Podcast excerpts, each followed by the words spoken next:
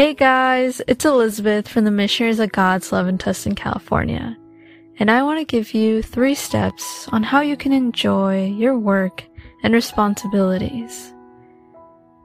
There are days where I feel like nothing is working out. I'm very tired or frustrated some days. That's how some people feel, and that's sometimes how I felt as well.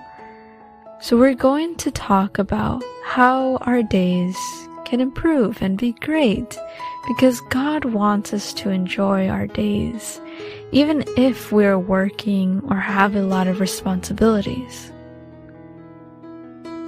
When you start your day, you should start it at normal speed.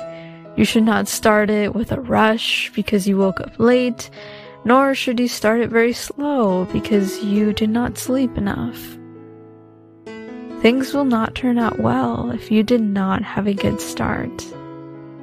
But this does not need to happen. Here are three steps on how you can improve your days.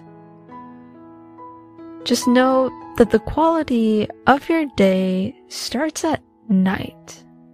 Many of us think that our day starts in the morning, but for Jews, they teach that the day actually begins at night.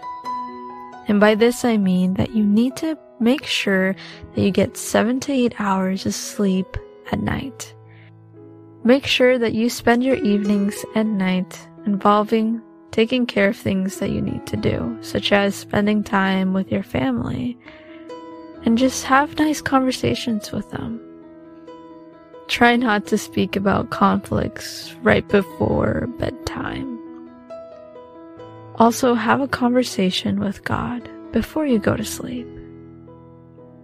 I also suggest that you should stop looking at your phone or any screens one hour ahead of your bedtime so your body can start getting ready to go to sleep.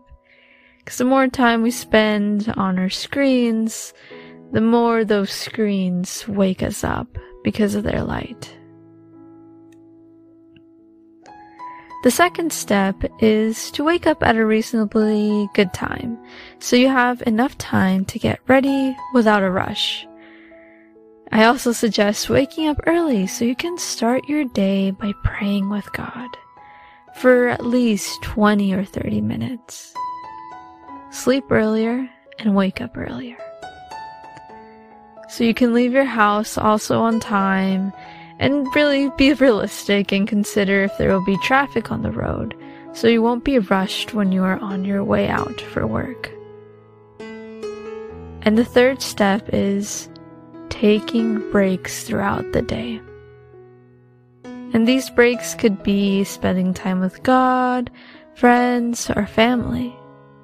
Simply have positive conversations with them. Or you could walk slowly around a garden looking at flowers, or through a park. Just please take a break so you can return to your work with a refreshed mind. You'd be really surprised. I've honestly I've had honestly witnessed this myself where I have taken breaks in very busy days. Then I come back to my work and I just feel more energized and ready to tackle any of the responsibilities that I have. So please do take breaks. And may we never forget that God gives us the real peace.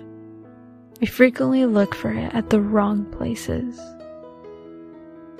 but seek for it from God. Stay in the peace with God and continue speaking with God. Tell God, Speak to me, O Lord, for your servant is listening.